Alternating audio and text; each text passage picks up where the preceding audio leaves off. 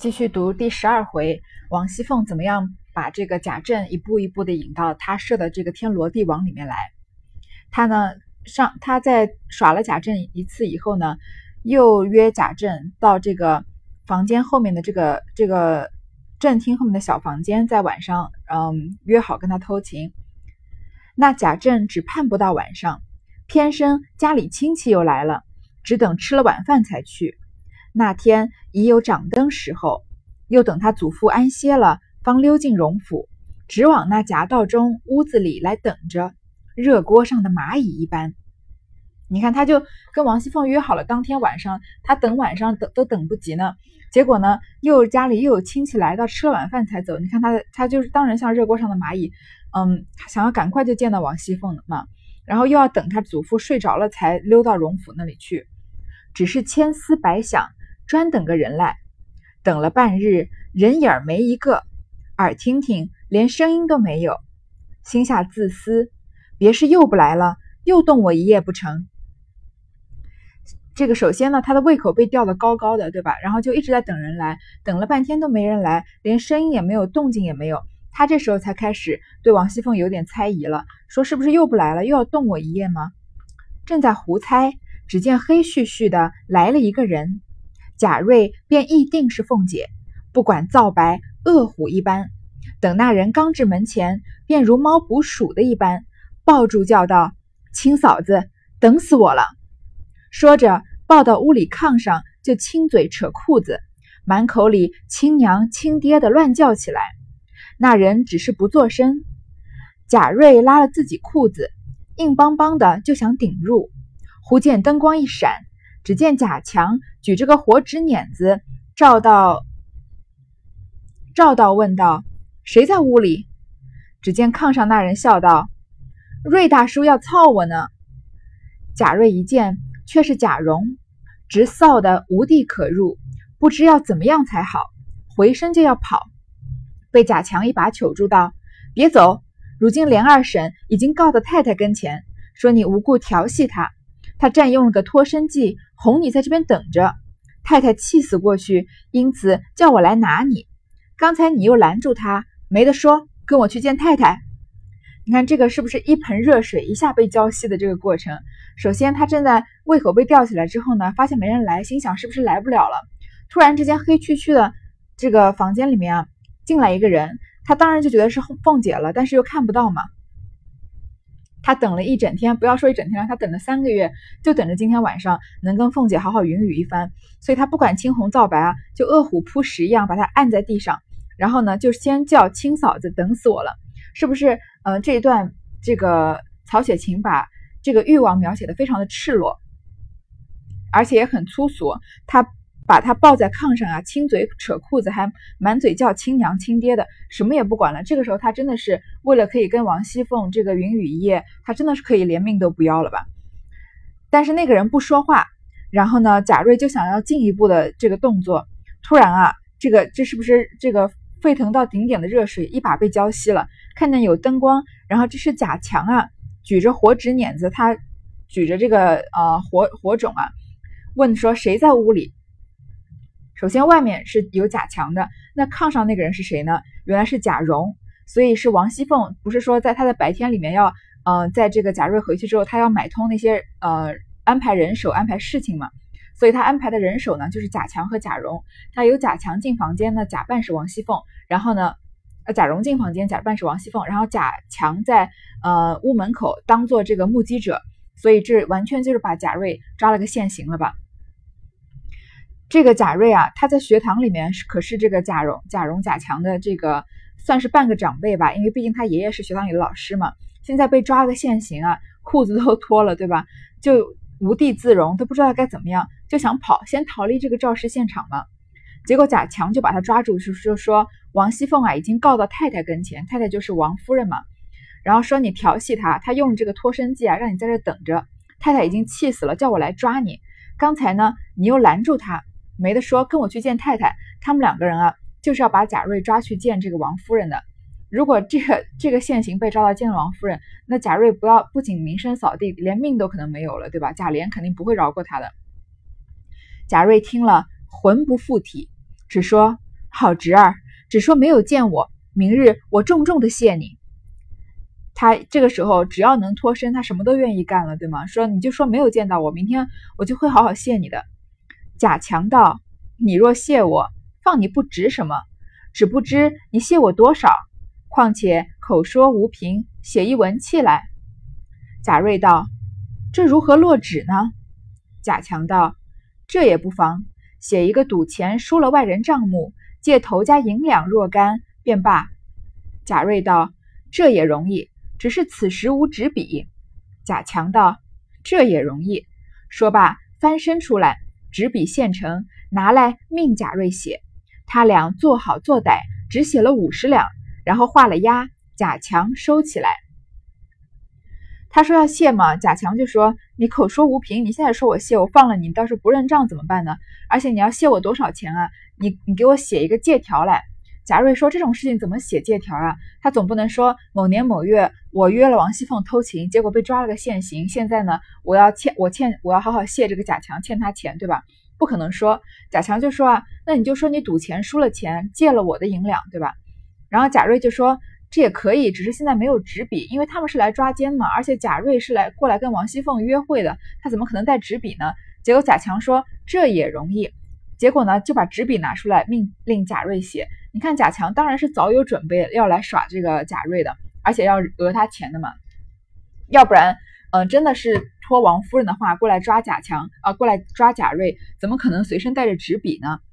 然后呢，既然有纸笔了，贾瑞就只好写。两个人啊，就是在那讨价还价，最后写了五十两银子，然后画了押给了贾强，然后撕落贾蓉。贾蓉先咬定牙不依，只说明日告诉族中的人评评理。贾瑞急的至于叩头，贾强做好做歹的也写了一张五十两的欠契才罢。这个弄好了，贾强啊，又要嗯，又要这个收买贾蓉。贾蓉跟王熙凤的关系是更亲密一点的，对吧？就不不说他们俩有这种私情的关系，他在这个呃亲属关系上也是跟王熙凤比较近的。他毕竟是宁国峰的嫡孙嘛，然后王熙凤是贾琏的夫人嘛，所以他就不不同意，说我一定要把你告到这个王夫人那儿去，让族里的人评评理。贾瑞就急得跟他直磕头，然后贾强在旁边呢也跟他说帮这个贾瑞说话，最后就也写了一张欠条，说也欠贾蓉五十两，这一欠贾瑞就欠了一百两了吧。贾强又道：“如今要放你，我就担着不是。老太太那边的门早已关了，老爷正在厅上看南京的东西，那一条路定难过去。如今只好走后门。若这一走，倘或遇见了人，连我也完了。等我们先去哨探哨探，再来领你。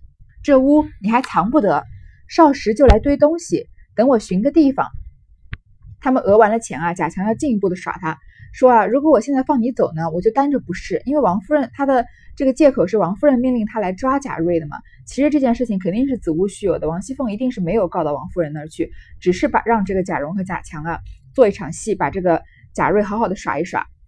说呢，我现在要担着不是，但是呢，老太太那边的门已经关了，她就不能从那边出去。然后老爷呢又在厅上看南京的东西，那条路也不能走，只有一条路可以走，就是后门。但是你走后门啊，要是遇见人，我也完了。别人看到贾瑞就知道贾蓉，这个贾蓉和贾强放他走吗？说我们先去哨探哨探，打听打听，再来找你。但是呢，你也不能藏在这个屋子里面，就是他们本来约定好偷情的这个王熙凤房子后面的小房间里面。说一会儿啊，就会有人来堆东西的，等我找个地方。说毕，拉着贾瑞，人熄了火，出至院外，摸着大台基底下，说道：“这窝里好，你只蹲着，别哼一声。”等我们来再动。说毕，二人去了，把他带到院子外面呀，然后在一个台台子的这个底下，让他蹲在那边，说不要说，不要发出声音，等我们来了再说。贾瑞此时身不由己，只得蹲在那里，心下正盘算，只听头顶上一声响，哗啦啦，一净桶尿粪从上面直泼下来，可巧浇了他一头一身。贾瑞长不住，哎呦了一声，忙又掩住口。不敢声张，满头满脸浑身皆是尿屎，冷冰冷打颤。只见贾强跑来叫：“快走，快走！”贾瑞如得了命，三步两步从后门跑到家里。天已三更，只得叫门。开门人见他这般景况，问是怎的，少不得扯谎说黑了，失脚掉在茅厕里了。一面到了自己房中更衣洗濯，心下方想到是凤姐玩他，因此发一回恨。再想想凤姐的模样，又恨不得一时搂在怀内，一夜竟不曾合眼。这个贾瑞只好听他们的说的，就蹲在那个地方，然后不敢发出声音了。突然啊，头顶上有一桶这个屎尿从上面泼下来，而且是冰凉凉的。这个时候，贾瑞啊还想不到是贾强和贾蓉在耍他，只以为啊是这个仆人就是这个倒这个马桶嘛。然后他忍不住哎呦了一声，因为很臭嘛，又冷。但是他刚发出声音，又想到这个贾强叫他不要发出声音，赶快呢又捂住自己的嘴巴，不敢发出声音。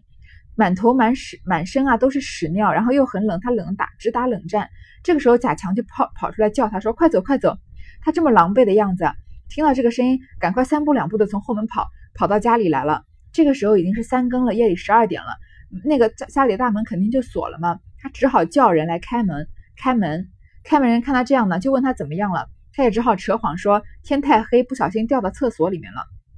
然后呢，他回到房间啊，换衣服洗澡。这个时候，这个愚蠢的贾瑞才想到是凤姐设计陷害他，然后心里面就很恨凤姐。但是又想到凤姐的样子呀，又恨不得一时搂在怀内。你看这种又爱又恨，充满了欲望又充满了愤怒的这种感情，嗯，导致啊他一夜都睡不着觉。自此满心想凤姐，只不敢往荣府去了。贾蓉两个又常常的来索银子，他又怕祖父知道，正是相思尚且难尽，更又添了债务，日间功课又紧。他二十来岁人，尚未娶亲，耳来想着凤姐。未免有那指头告了消法等事，更兼两回动脑奔波，因此三五下里夹攻，不觉就得了一病，心内发膨胀，口中为无滋味，脚下如棉，眼中似醉，黑夜坐烧，白昼长倦，下逆连经，嗽痰带血，诸如此症，不上一年都天全了。于是不能支持，一头睡倒，合上眼。还只是梦魂颠倒，满口乱说胡话，经部异常，百般请医疗治，诸如肉桂、附子、鳖甲、麦冬、玉竹等药，吃了有几十斤下去，也不见个动静。这个，嗯，这个时候啊，贾瑞心里面还是想凤姐，还是爱凤姐，但是他不敢再去荣国府找凤姐了呀，因为都已经这么狼狈了嘛，而且又听说凤姐告到王夫人那儿去了。然后呢，贾蓉和贾强啊，又常常来拿着这个借条问他要钱。他又怕祖父知道，因为他有一天一晚上没回家，第一次被凤姐耍的时候，已经被打了三四十大板了嘛。所以呢，他正是相思尚且难尽，一边心里还想着凤姐，还想跟他怎么样怎么样，但是而但是又添了债务，白天的功课又紧，他祖父管他又严嘛。然后他才二十多岁，年年轻又没有娶亲，身一身的这个精力没办法发泄。然后一想着凤姐啊，又未免有指头告了萧法等事，这里写的已经很含蓄了吧？嗯，但是呃，还是很能清楚的明理解，就是二十多岁人心里想着凤姐啊，就会忍不住自己就是自慰嘛。然后他肯定是常常想着凤姐，又常常做这样的事情，常常做这种事情也很伤身体。再加上他白天还有这么多烦心的事情要处理，然后又是挨了两回冻。三五下里夹攻，就是步步紧逼的那种感觉。然后呢，不知不觉啊，就得了病。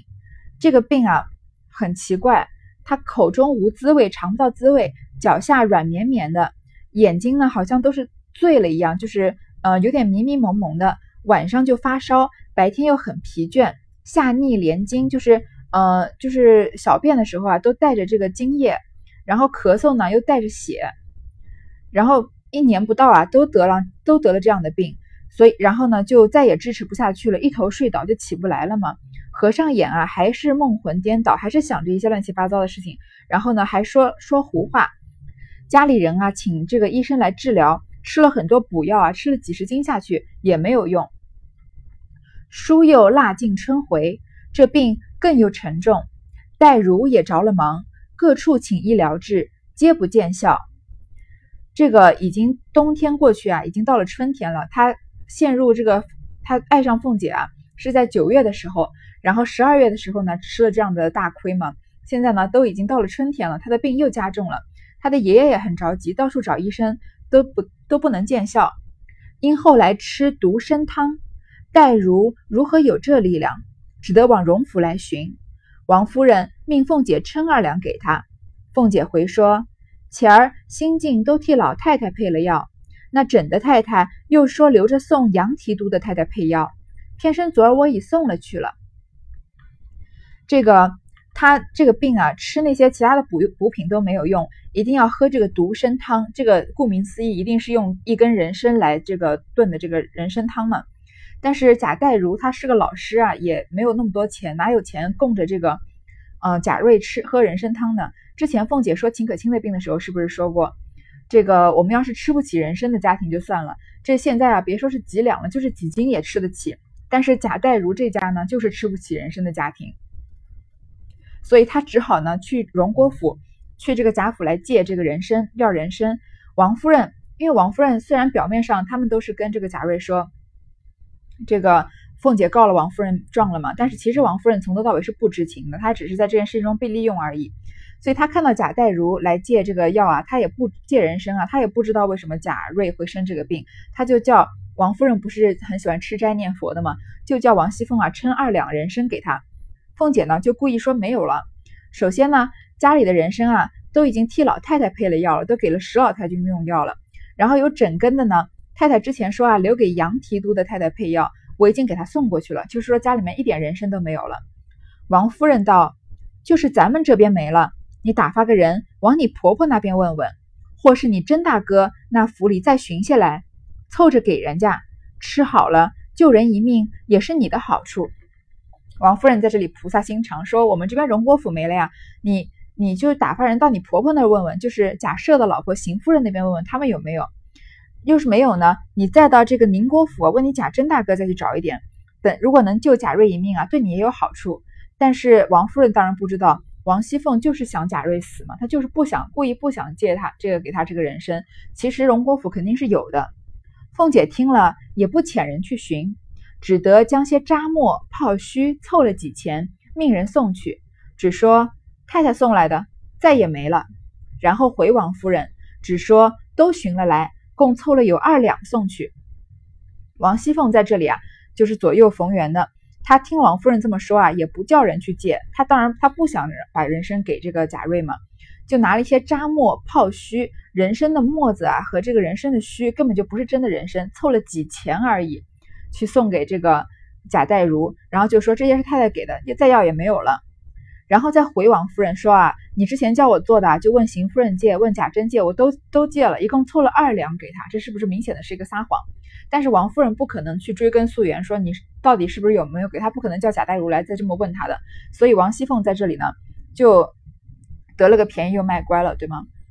那贾瑞此时要命甚切，无药不吃，只是白花钱。不见效。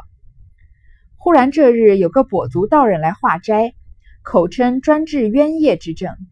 贾瑞偏生在内听见了，直着声叫喊道：“快请进那位菩萨来救命！”一面叫，一面在枕上叩首。这个呃扎墨泡须的这种人参吃下去当然没用了。但是有一天啊，有这个跛足道人，你看那一僧一道的又来了，他们要在这里啊说。他在外面说啊，专治冤业之症，专门治这些，呃，就是情债啊，就是业障啊这种的。贾瑞在房间里啊，正好就听见了，然后就在里面喊说：“快请菩萨来救命！”一面叫啊，一面就在枕头上磕头，因为他已经下不了床了嘛。众人只得带了那道士进来，贾瑞一把拉住，连叫：“菩萨救我！”那道士看到你这病非药可医，我有个宝贝与你，你天天看时。此命可保矣。说你的病啊是药治不好的。这个道士跟他说：“你天天我给我给你个宝贝，你天天看它呀，你就可以保住你的性命。”说毕，从搭链中取出一面镜子来，两面皆可照人。镜把上面赞着“风月宝剑”四字，递与贾瑞道：“这物出自太虚幻境空灵殿上景幻仙子所制，专治邪思妄动之症。”有济世保生之功，所以带他到世上，单与那些聪明捷俊、风雅王孙等看照，千万不可照正面，只照他的背面，要紧，要紧！三日后吾来收取，管教你好了。”说毕，扬长而去。众人苦留不住。这个道道士啊，也就是我们之前说的这个空空和淼淼嘛，两个这个天上的神仙，他在这里呢，又希望希望能帮助这个贾瑞啊渡这个劫，就给了他这个风月宝剑。这个镜子呢有两面，两面都可以照人。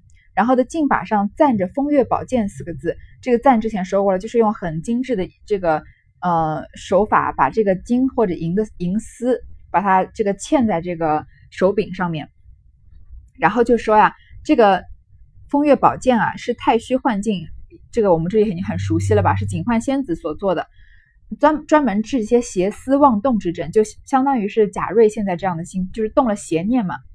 然后呢，呃，专门给这些聪明捷俊、风雅王孙来看的，你只能看背面，不能看正面。他是已经叮嘱了他了吧，说这个很要紧。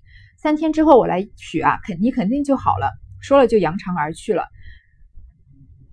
贾瑞收了镜子，想到这道士倒有意思，我何不照一照试试？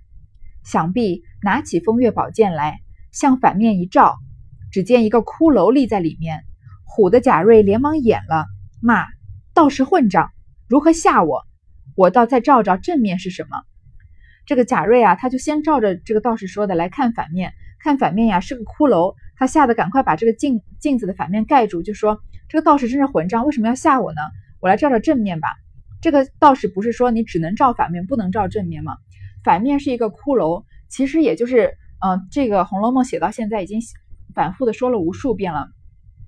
这个红颜就是白骨嘛，不管你从前是，就是无非无非公子与红妆嘛，不管你之前是。呃，风流才子还是你是一个美人，到最后都是一堆白骨。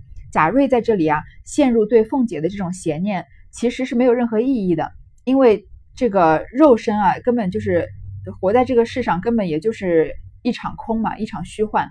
所以在这里试图用这个镜子反面的骷髅来点醒贾瑞，不要沉迷这个王熙凤的美色。所以他反面是个骷髅，但是贾瑞现在这个。对王熙凤的这个欲望里面，他就是没办法开悟。如果他能照这个道士说的，一直看反面的骷髅，能醒悟到像甄士隐那样的话，那他可能就是可以免于一死。但是他这个时候呢，看了一眼骷髅，就说为什么要这样吓我？我来照照正面。那正面是什么呢？想着又将正面一照，只见凤姐站在里面招手叫他。贾瑞心中一喜，荡悠悠的觉得进了镜子，与凤姐云雨一番。凤姐人送他出来，到了床上，哎呦了一声，一睁眼，镜子从手里掉过来，人是反面立着一个骷髅。贾瑞自觉汗津津的，底下已移了一滩金。他来照正面啊，正面是他朝思暮想的王熙凤呀，在镜子里招手叫他，他就晃晃悠悠的走进镜子里了。你看是不是很奇幻的？然后呢，在镜子里终于跟凤姐啊云雨一番，她一直想做做不了的事情，终终于完成了。然后结束之后呢，凤姐送他出来，然后他一再一睁眼啊，镜子掉过来，又是反面，又是这个骷髅，又是试图要点化他，说这个呃人世间的情啊欲啊也是一场空，他想不到呀。然后他一看啊，这个身身下面已经移了一滩金，就是梦遗嘛，他已经在自己的梦里跟凤姐又进行了一番这个云雨之事了，心中到底不足，又翻过正面来，只见凤姐还招手叫他，他又进去。如此三四次，到了这次刚要出镜子来，只见两个人走来，拿铁锁把他套住，拉了就走。贾瑞叫道：“让我拿了镜子再走。”只说了这句，就再不能说话了。他看到反面的这个骷髅，还是没办法开目开悟，又翻到正面，又看到凤姐，又进去又出来，这样三四次，他就是陷陷在这个对凤姐的痴迷和执着里面了嘛。然后到了过了最后一次啊，他要走出来的时候，有两个人用铁锁把他套住。我们能猜到吧？就是黑白无常的嘛，套住就要拉他到阴曹地府了。这个时候，贾瑞留下的最后一句话还是什么？我拿了镜子再走。他还想沉溺在跟凤姐的这个云雨事情之事里面，只说了这句呢，就没有再说话了。旁边服侍贾瑞的众人，只见他还拿着镜子照，落下来，人睁开眼，实在手内。幕后镜子落下来便不动了，众人上来看看，已没了气，身子底下冰凉稀湿一大滩精，这才忙着穿衣抬床。在贾瑞经历了这个镜子的正反面啊，然后在这个到镜子里面跟凤姐云雨的事情来，在外面伺候他的人是看不到的，他们只看到他先拿着镜子照，然后掉下来呢，把眼睛拿打开之后呢，还把镜子拿来又照，然后呢，镜子再掉下来的时候他就不动了，就是贾瑞已经被黑长黑白无常带走了嘛。上来看的时候呢，发现他已经死了，他死的时候啊，死的也是非常狼狈、非常猥琐的，身子底下还有一大滩精液。然后呢，众人就马上帮他穿着寿衣，抬把他抬下床。戴如夫妇哭得死去活来，大骂道士是何妖精，若不凿毁此物，贻害于世不小。遂命架火来烧。只听境内哭道：“谁叫你们瞧正面了？你们自以假为真，何苦来烧我？”正哭着，只见那跛足道人从外面跑来，喊道：“谁敢毁风月宝剑？吾来救也！”说着。直入中堂，抢入手内，飘然去了。贾代儒夫妇啊，看到贾瑞死了，很伤心，因为儿子都死了嘛，现在孙子也死了，他就骂这个道士说：“这个镜子啊是个妖镜，一定要把它毁掉，不然还会害人的。”他们都以为是贾瑞啊是被这个镜子害死的，然后就架火来烧这个镜子。突然啊，这个镜子里面就有人声开始哭起来了，说：“都叫你们不要看正面了，他还要看正面，他自己以假为真，何苦来烧我呢？”是不是已经讲得很明白了？这个贾瑞自己把假的，呃，这个镜子里的王熙凤啊当成真实的事情，然后最后就陷在这个痴迷里了。他是死于自己的执着、痴迷和贪念吗？怎么能来说是我的错要来烧我呢？这个时候跛足道人就从外面跑进来，说：“谁要毁我的风月宝剑，我来救他了。”说着呢，就把这个，呃，风月宝剑把这个镜子抢走，然后就飘飘然的走了。当下。待如料理丧事，各处去报丧。三日起经，七日发引，祭灵于铁槛寺。日后带回原籍。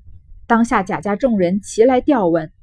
荣国府贾赦赠银二十两，贾政亦是二十两。宁国府贾珍亦有二十两。别别者族中贫富不等，或三两五两，不可胜数。另有各同窗家分资，也凑了二三十两。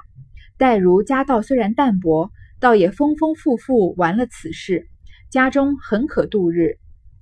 再讲这年冬底，林如海的书信寄来，却为身染重疾，写书特来接林黛玉回去。贾母听了，未免又加忧闷，只得忙忙的打点黛玉起身。宝玉大不自在，真奈父女之情，也不好拦劝。于是贾母定要贾琏送他去，人叫带回来。一应土仪盘缠，不凡不消凡说，自然要妥帖。作宿择了日期，贾琏与林黛玉辞别了贾母等，带领仆从登舟往扬州去了。要知端地，且听下回分解。这个贾瑞死了吗？然后就说各族啊，就到处去报丧，然后每祭灵于铁槛寺。这个铁槛寺接下来还是会出现的，他们就是整个贾家的这个。嗯，专属的寺庙，死了的人啊，都要先放到这个铁槛寺去。嗯，根据这个身份的不同啊，有些是七七四十九天，有些是就是七天这样。然后完了完了之后呢，再去下葬。每个人啊，根据自己的经济实力，都给了这个贾代儒一些钱。然后呢，所以他们家虽然没有什么钱呢，倒是也把丧事风风光光的办了。这里是极端的略写。然后剩下来的钱啊，还可以够这个贾代儒夫妇两个人度日。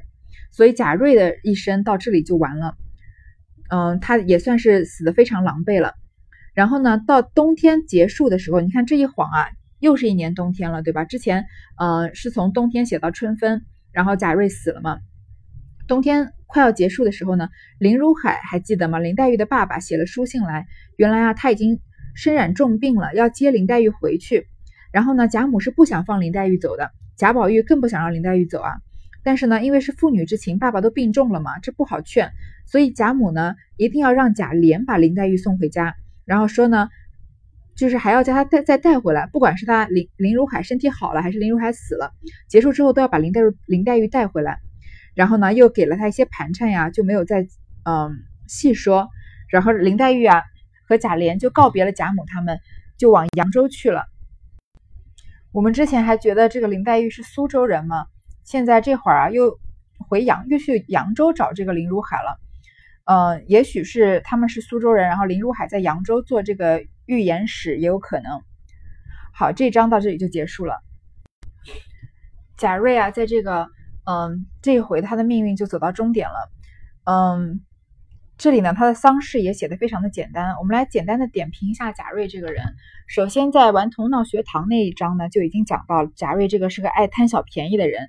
这个香莲玉爱失了势啊，他不仅不怪薛蟠，反而还怪香莲玉爱不在薛蟠面前帮他说好话，他就是不是什么好人嘛。然后呢，在感情方面呢，明知道王熙凤已经嫁了人了，还要去勾引嫂子，见可以说明他是呃，他在这个人性上面、性格上面是有很大缺陷的。但是他的死呢，他那么狼狈的。被就是为了王熙凤啊，在这个欲望的驱使下，被耍了两次这么狼狈，一身屎尿，然后呢，死的时候呢，又死的是这么，嗯，怎么说，一点尊严都没有，也是一个非常悲哀的人物。我们对贾瑞是不是也会像贾他的祖父贾代儒一样，有这种恨铁不成钢的情绪？在这个嗯封建社会里面，其实不仅对女人有很大的束缚，其实对男人也是有束缚的。像贾瑞，他的情感。就是被严重的压抑了，嗯，他作为一个二十几岁的少这个少年呢，其实早就过了这个娶妻生子的年龄，就算不给他娶正妻，也是应该有几房小妾的。但是因为他的父母又双亡了嘛，所以他的爷爷贾代儒又不可能给他张罗这样的事情，所以呢，他就是一个被这个道德伦理极端压抑的人，只能靠着平常去寻花问柳来发泄一下自己的这个欲望，然后呢？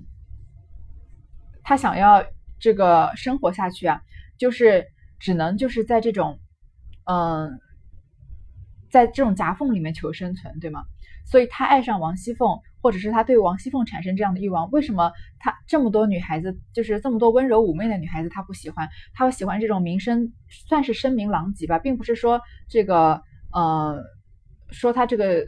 说他这个行为不检的这种声名狼藉，而是说王熙凤这么凶狠的人，已经早就他连贾瑞自己都说了，听别人说啊，这个不能在你面前行错差差错一步的，他为什么偏偏喜欢上王熙凤嘛？有可能也是他对于一个这个缺少这种母爱，或者是缺少一个嗯，就是成熟女性对他，他因为他生他这个生命成长的过程中缺少一个成熟的女性嘛，所以嗯，遇到王熙凤。对王熙凤产生欲望，也有可能是缺少这种母爱，呃而造成的，也有可能是贾瑞的一种必然。而且贾瑞接受的这种教育啊，是有一点违反人性的，对吗？因为贾代儒对他的这种教育，就是一定要让他好好读书，他又不是什么读书的料子，然后稍微他做错一点事啊，就是要把他打一顿这样。然后这种存天理、存天理灭人欲的这种教育制度，也是间接的导致了贾瑞的悲剧。所以在后面这个。道空空道人要点化贾瑞，告诉他红颜祭白骨，让他看反面的时候，他是没办法被点化的。他他执着呀，他就只想要他的这个凤姐，他只想要他心里面一直渴望又得不到的这种成熟女性的形象。然后呢，通过这个性上性方面征服这样的女性，然后从而得到对自己的这个呃自信的这个升华，对自己的人生的这样的一种认可。所以贾瑞在《红楼梦》里面虽然是一个猥琐。卑微，然后又很不堪的形象，但是也是一个很容易让读者产生同情的形象。在这里呢，呃，《红楼梦》除了极少数的人啊，比如说赵姨娘、贾环那样的人，对他们的个性描写比较单一以外，像贾瑞这样一个只出场了两三回的这样的一个人，曹雪芹都用他的笔墨啊，把他们的人性描写的很丰富，让我们没有办法仅仅用好人或者坏人来评判贾瑞，或者仅仅是以仅仅是同情或者气愤。来这个表达自己对贾瑞的情绪，所以在这里啊，嗯，曹雪芹就是不想把简人物简单的划分成好人或者坏人，他只是希望啊，通过每一个人有这个每个人命运的走向啊，让读者去感受，让我们去感受他们人生有他们的身不由己，或者有他们命运的必然性。嗯，在这个后面，他凡是《红楼梦》写到结局的人啊。他们的命运，我们都能从前面感觉到他们命运的必然性的，从而呢，我们去体谅和包容，去理解一个人为什么会有这样的性格。嗯，希望大家在生活中遇到那种自己不喜欢的人，或者是对自己呃很严厉，或者算是敌人或者仇人吧，也能以这种我们看贾读贾瑞身世这样的心情去理解他为什么会变成这样子。如果呃，你能从这个根本上理解这个人这个人性格的必然性，也许你就会从心底的最深处去宽恕那个人，从而呢也可以放过自己。好，今天的第这一章就先读到这儿。